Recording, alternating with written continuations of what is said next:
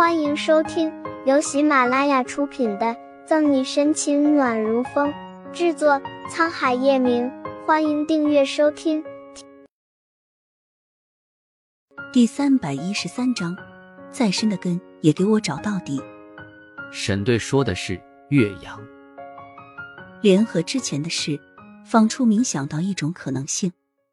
不，与其说是岳阳，不如说是陈静。沈西摇摇头，龙堂和岳家有关系，黄哥和他有关系，算起来幕后主使可不就是岳家？但是以沈西对岳阳的了解，他是绝不会做这么愚蠢的事，找人来砸场子。故而嫌疑最大的是陈静。岳阳是个父亲，可能女儿的死对他来说打击不小，但他也是个生意人，在商场摸爬滚打这么多年，懂得利弊分析。现在这个关键时刻找人来为难和他有关系的人，有点头脑的人都不会做。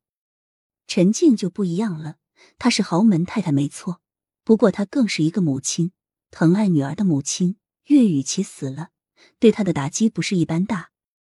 在对她庭审的时候，包括后面给孙江请吴和做辩护律师，沈西都念及陈静的丧女之痛，不予计较，却没想到对方会变本加厉。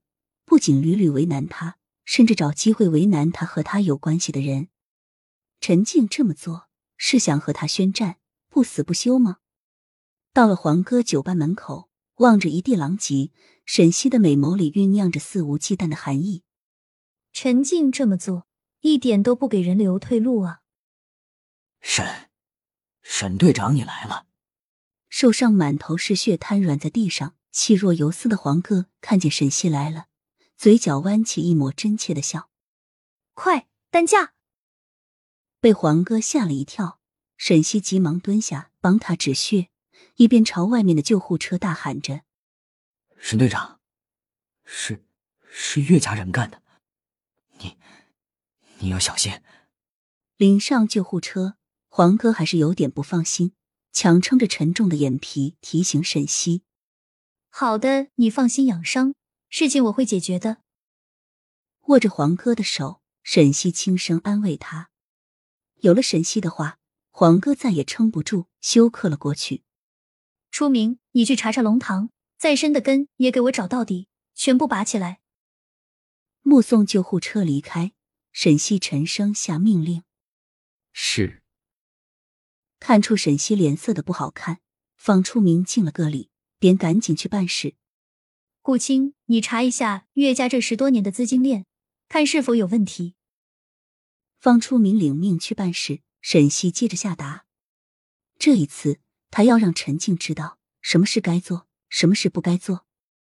沈西是怜悯陈静白发人送黑发人，可惜岳雨琪的死，但这并不代表谁都可以挑战法律的底线。更何况岳雨琪的死，并非他造成。交代怎么处理砸得一塌糊涂的酒吧后，沈西一行人就回到警局。沈队查到了，龙堂的三当家死了。方初明匆匆忙忙走进来，后面还跟着陆浩。死了。查看监控视频的沈西紧蹙着眉头，这前脚才打了黄哥报复他，后脚就死了。酒驾车祸，目前判断是意外。陆浩把初步尸检报告给沈西，大致看完尸检报告，沈西疑虑消散了许多。根据情况来看，龙堂三当家的死虽然不排除仇杀，但他杀的可能性很小，毕竟陈静还需要他。我知道了，陆法医，你今天下午把最终的尸检报告给我。出名顾青，你们两个带上证据，和我去一趟龙舟集团，该抓的抓，该拘留的拘留。沉思片刻。沈西拖着下巴吩咐道：“龙舟公司就是龙堂的老窝。